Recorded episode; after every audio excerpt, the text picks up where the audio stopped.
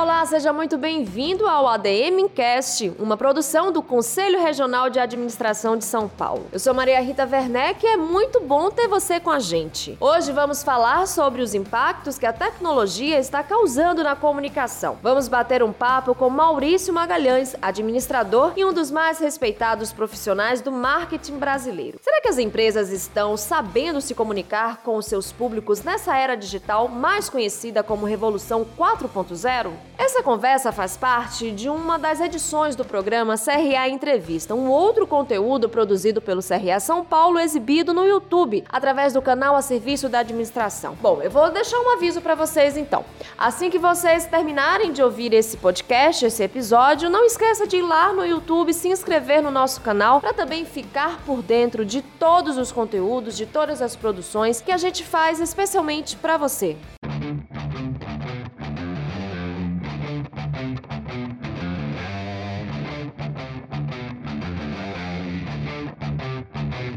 Tudo bem, Maurício? Tudo ótimo, fiz administração, voltaria a fazer de novo, adoro minha profissão, tudo maravilhoso. Pois é, um administrador que sabe falar do marketing, de marketing de uma forma muito descontraída, mas muito séria também. Por isso que a gente convidou o Maurício para falar um pouco sobre essa área dentro desse mundo exponencial.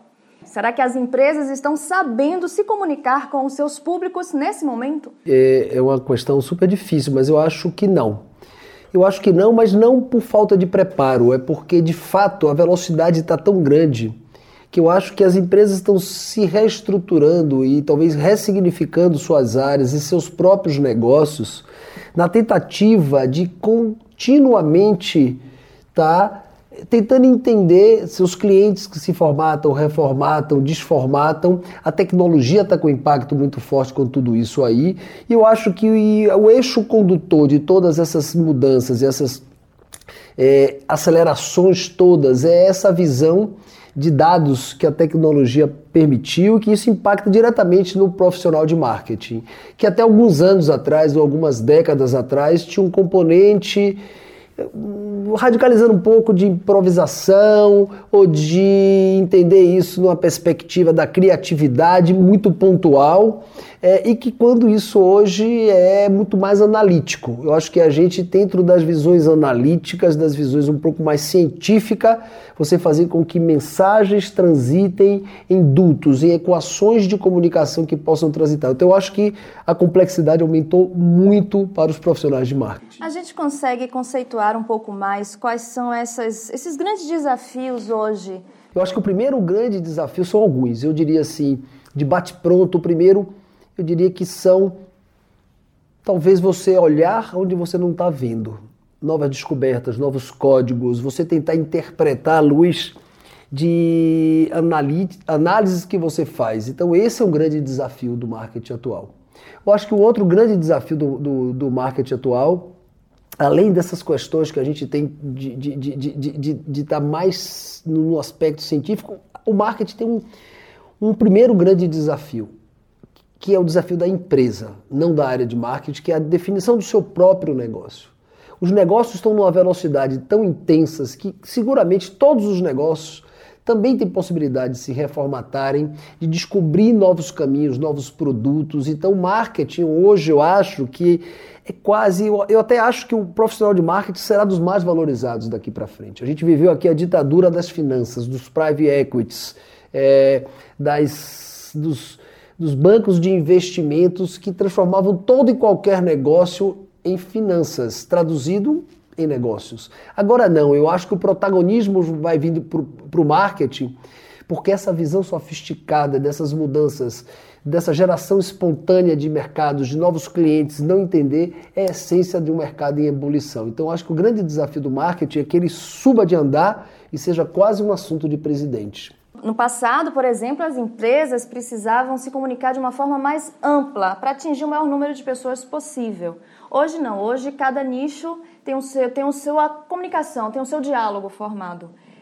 É uma realidade isso? É um mito? Eu acho que é pior do que o que você está dizendo, porque se fosse claro assim, a gente diria, ah, tem inúmeros nichos, inúmeros targets, todos eles mapeáveis. Mas eu acho que não. Eu acho que hoje esses conceitos clássicos de classe ABCDE, 8 a 80 anos, de geolocalização, É, eu acho que eles começam a ser corrompidos pela tecnologia que torna o mundo ageográfico, torna o mundo acessível para todos. Então acho que muitas vezes esses nichos se formam à luz da surpresa. Então você pode ter hábitos que unam pessoas em vários lugares do mundo, de diversas classes sociais e diversas faixas etárias. Então eu acho que você tem que olhar disso nessa costura de oportunidade e tentando entender essas gerações espontâneas de infinitos nichos. E o que, é que acontece hoje que no passado seria impossível de imaginar no marketing? Nunca você imaginou que os fundamentos seriam tão importantes. Porque esse mundo de inúmeras teses que tem uma sensação que existe o antes e depois do mundo digital são visões absolutamente erradas. Estão ensinando coisas feias, ah, você pode errar muitas vezes. Ah, as startups. Então, esse mundo das startups nem se fala. De cada mil, você tem uma assertividade de muito pouco. Ah, mas eu prefiro estar no muito pouco do que estar no.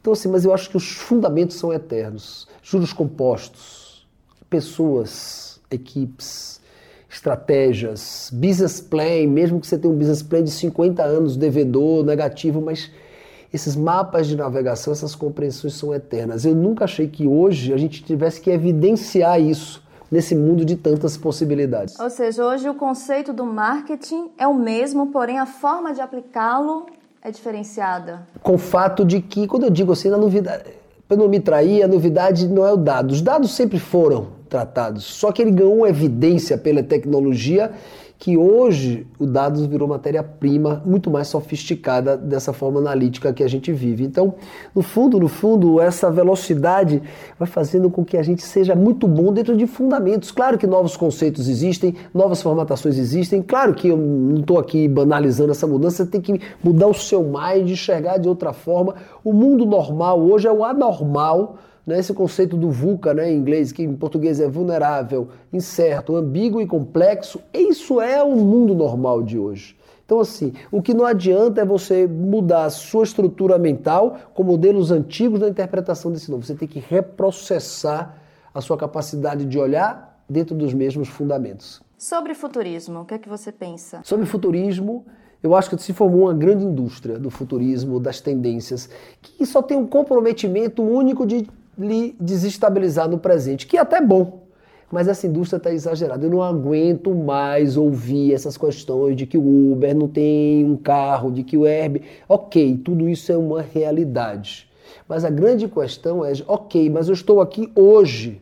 O que é que eu faço para me reinventar hoje a caminho desse futuro. Claro que a gente tem, porque quem está ali vendendo muito futurismo não vai estar tá com você daqui a 20 anos. Mas claro que também tem um sentido esse futurismo. Eu não estou negando isso, mas eu estou é, é, evidenciando de que quando ele é apontado, é como você tem isso como matéria-prima e não um fim em si. Que essa matéria-prima você vai ter que processar para que você se reinvente no presente a caminho desse futuro. Você concorda com essa premissa que hoje em dia as pessoas precisam aprender a desaprender? Eu acho que você precisa aprender a aprender. Todo mundo. É... Aprender a aprender significa, inclusive, negar aprendizados, né? Porque essas frases de efeito, ah, aprender a desaprender. Não, eu quero continuamente aprender, até para entender que aprendizados que eu tive já não são mais atuais. Então, é, o mundo hoje está refletido em muitos 140 caracteres, muitos conceitos prontos, mas a essência do pensamento ela tem que ter uma dinâmica própria. Então, é, eu digo assim, quando eu fiz administração de empresas e fiz organizações e métodos, a gente discutia tamanho de borda de, de, de relatório, se tinha. Hoje. Então, assim, mas na época era uma coisa importante. E assim, hoje eu aprendi. Mas eu também já aprendi que aquilo já não é mais relevante. Então, é um eterno aprendizado. Eu, assim, eu acho evolutivo. É, evolutivo.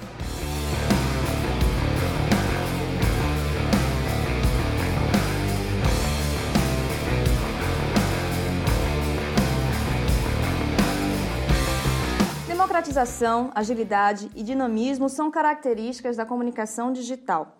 Impactos dessa revolução tecnológica, que são ótimos catalisadores para uma campanha de marketing bem sucedida. Porém, existe também as coisas negativas provocadas por essa comunicação, como conteúdos de ódio, violências, fake news, que são disseminadas pelas redes sociais, pela internet como um todo.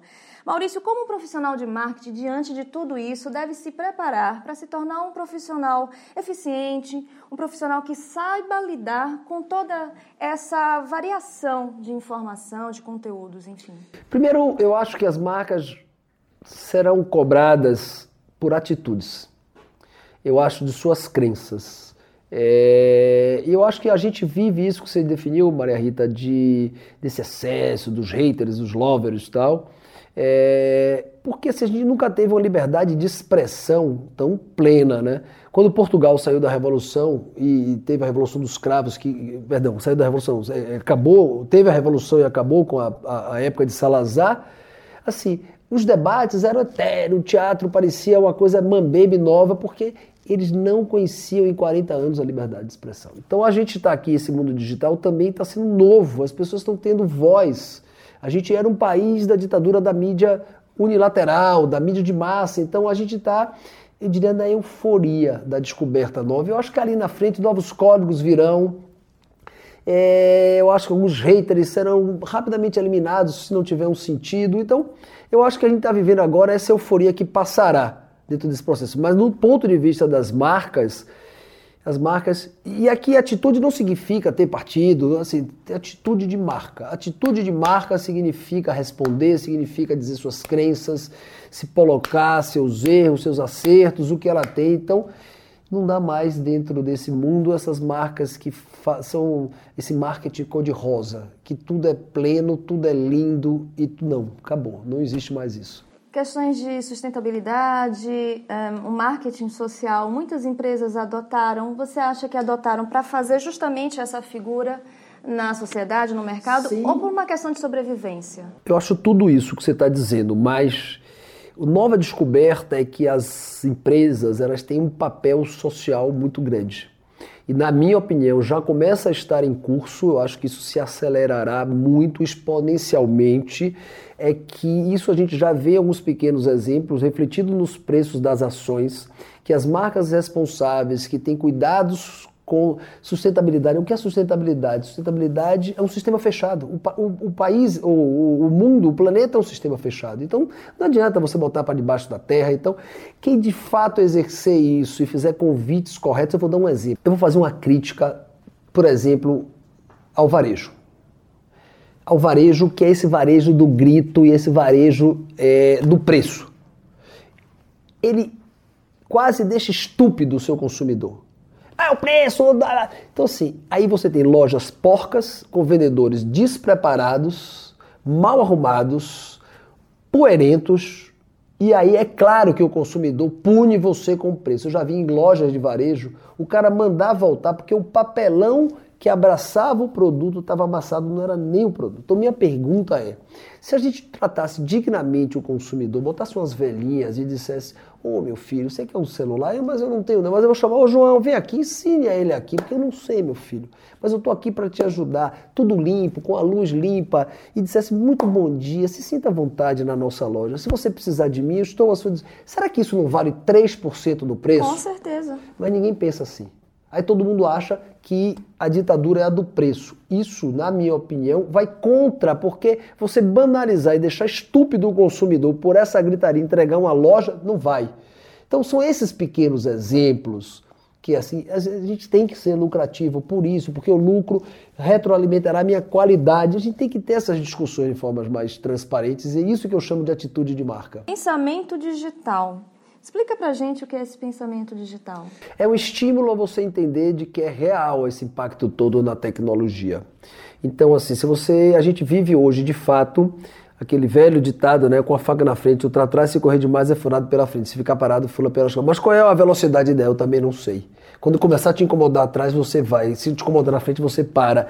O pensamento digital é a capacidade que você tem de todo dia buscar se atualizar de alguma forma, porque sua empresa seguramente todo dia de manhã, eu não gosto desses conceitos, que todo mundo fica repetindo, ah, custa que nem unha, você corta um pouquinho, ok, isso foi dito, tem, tem sentido nisso, mas assim, mas eu acho aquela questão, não é do aprender e não aprender, eu acho que as ferramentas, as coisas você tem que buscar o aperfeiçoamento quase cotidianamente, aí a tecnologia, esse é um pensamento digital e fazer diferente com as ferramentas possíveis para que você possa melhorar o todo, não é fácil, mas é necessário. Para a gente encerrar o programa, dá uma dica de como conseguir atingir esse pensamento, atingir não, desenvolver esse pensamento digital. Respirando, com calma, lendo, indo para o cinema, em exposições, porque vai clarear a sua cabeça, a sua mente, lendo livro.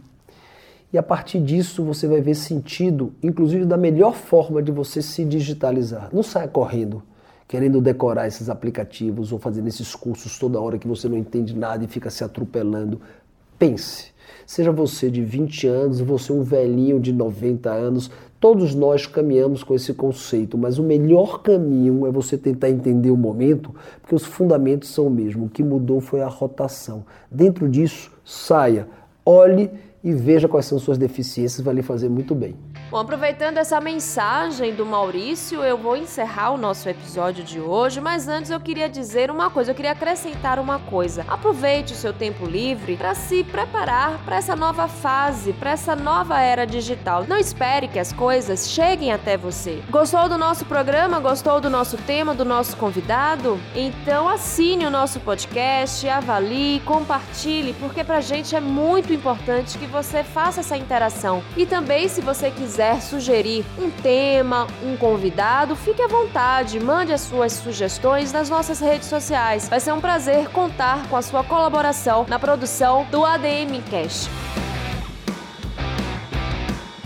Lembrando que esse é um conteúdo produzido pelo Conselho Regional de Administração de São Paulo. Eu sou Maria Rita Werneck, no áudio temos Luiz Garnica e na edição Wallace Guimarães. Até a próxima!